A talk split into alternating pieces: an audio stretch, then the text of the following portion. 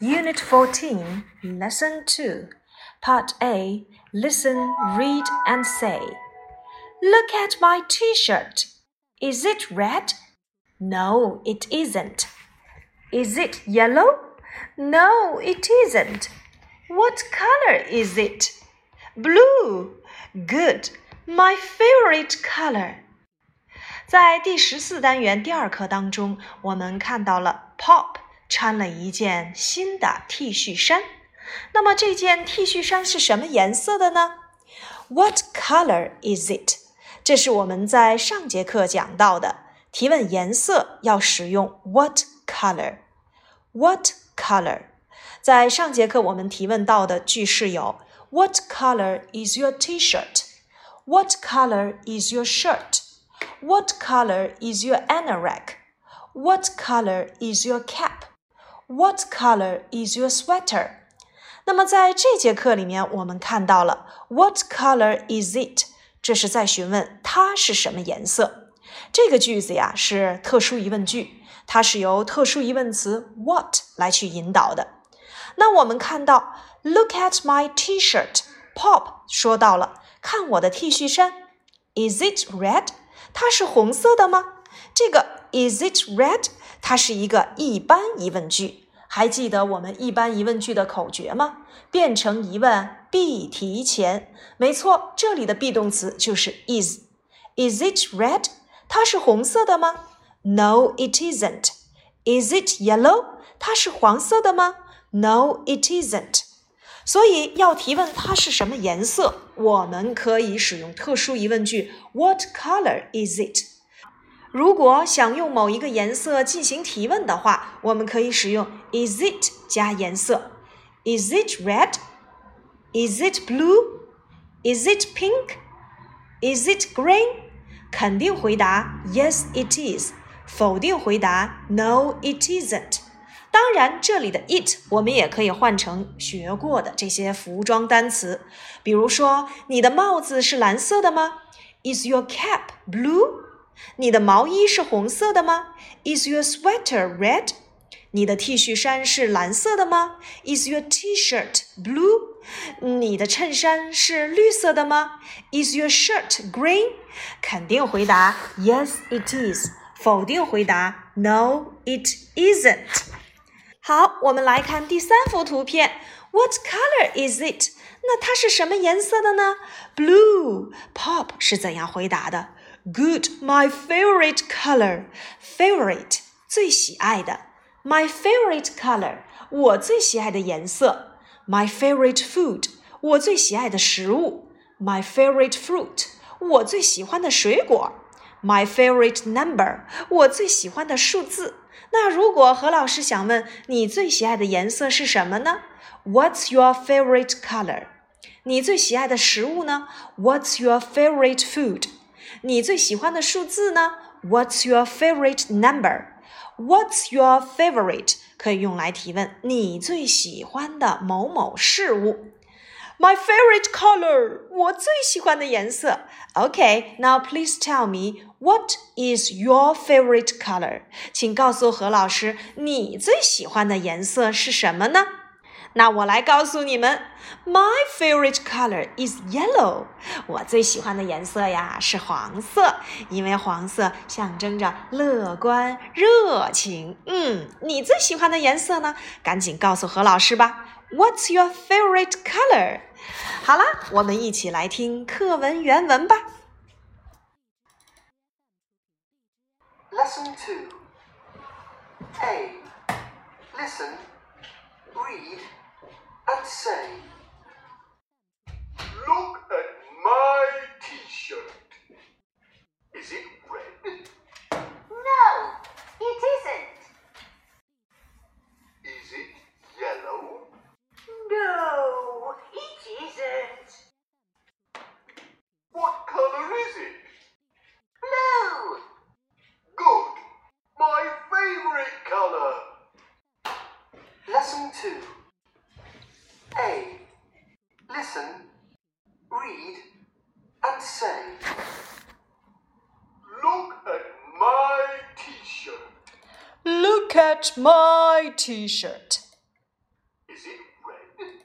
Is it red? No, it isn't. No, it isn't. Is it Yellow. Is it yellow? No, it isn't. No, it isn't. What color is it? What color is it? Blue. Blue. Good. My favorite color. Good. My favorite color. 嗯，和老师学的是不是很像啊？那你们在朗读的时候呀，也可以声情并茂啊。我们来去学一学他们的语音语调。 那接下来呢，我们看一看，在第十四单元呢，我们还讲到了一个自然拼读，那就是 double e e e 组合的发音。我们来看 D 部分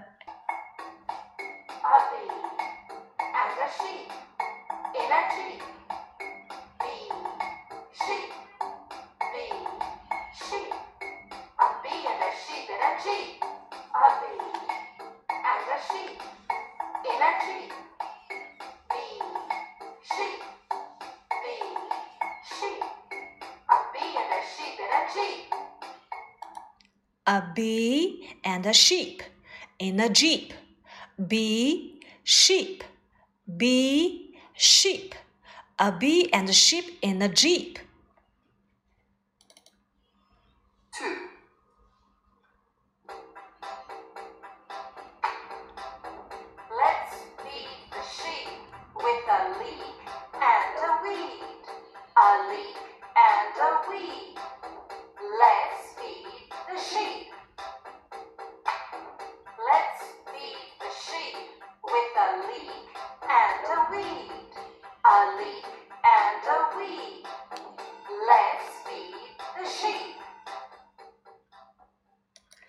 Let's feed the sheep with a leek and a weed.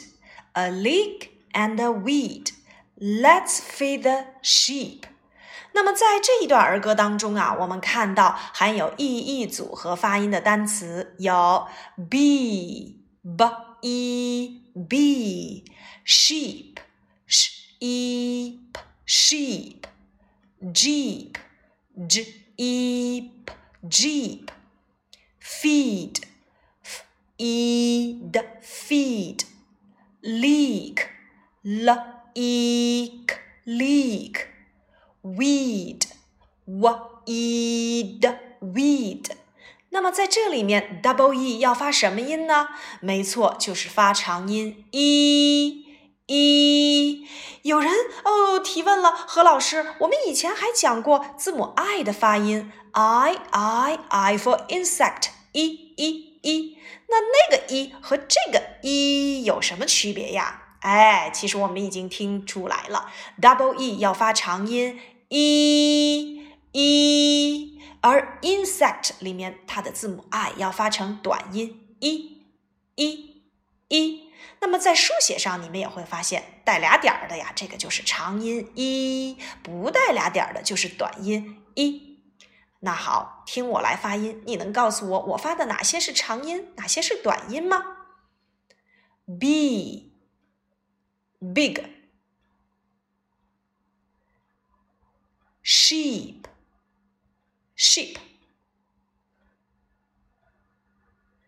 fig feed 哎，其实我们在发音上就能够听出来了。像 bee 小蜜蜂要发长音，big 大的要发短音，sheep 绵羊要发长音，而轮船 sheep 要发短音。fig 无花果要发短音，feed 喂小动物的喂要发长音 e。